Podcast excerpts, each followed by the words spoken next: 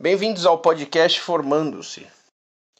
Nos últimos anos tem se tornado cada vez mais popular a construção de currículos pagos. Como assim? São pessoas que passam às vezes anos sem se preocupar com relação à construção do currículo e de repente despertam no último ano que precisam de alguma robustez curricular.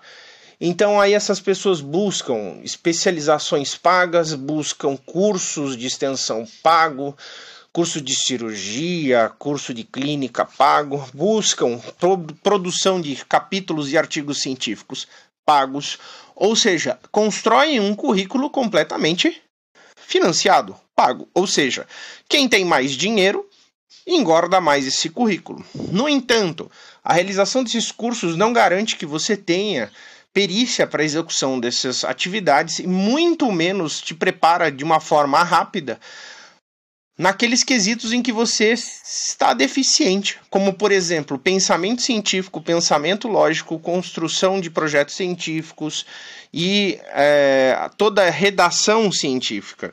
E algumas pessoas imaginam que isso pode ser dispensável porque isso somente é aplicável ao mestrado, doutorado, mas é um grande equívoco, né? O entendimento de onde buscar fontes de informação que vão ser aplicadas ao seu, à sua atividade é, médica, buscar formas de expressar as informações que são técnicas e traduzi-las para um, um conhecimento leigo, né? Tudo isso é base dessa construção do pensamento científico que passa ignorado por muitos.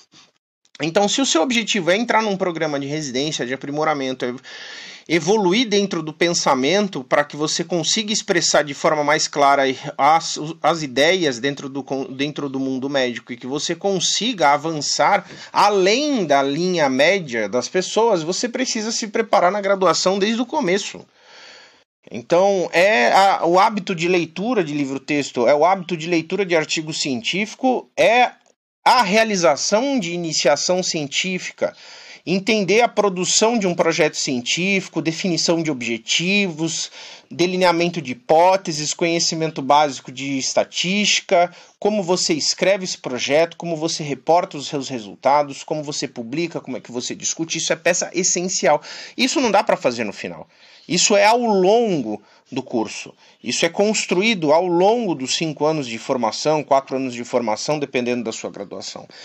E isso te coloca em um nível muito superior àqueles que realmente simplesmente só pagam. Isso não traz nenhum valor de fato agregado ao seu currículo, porque isso não necessariamente representa um conhecimento real.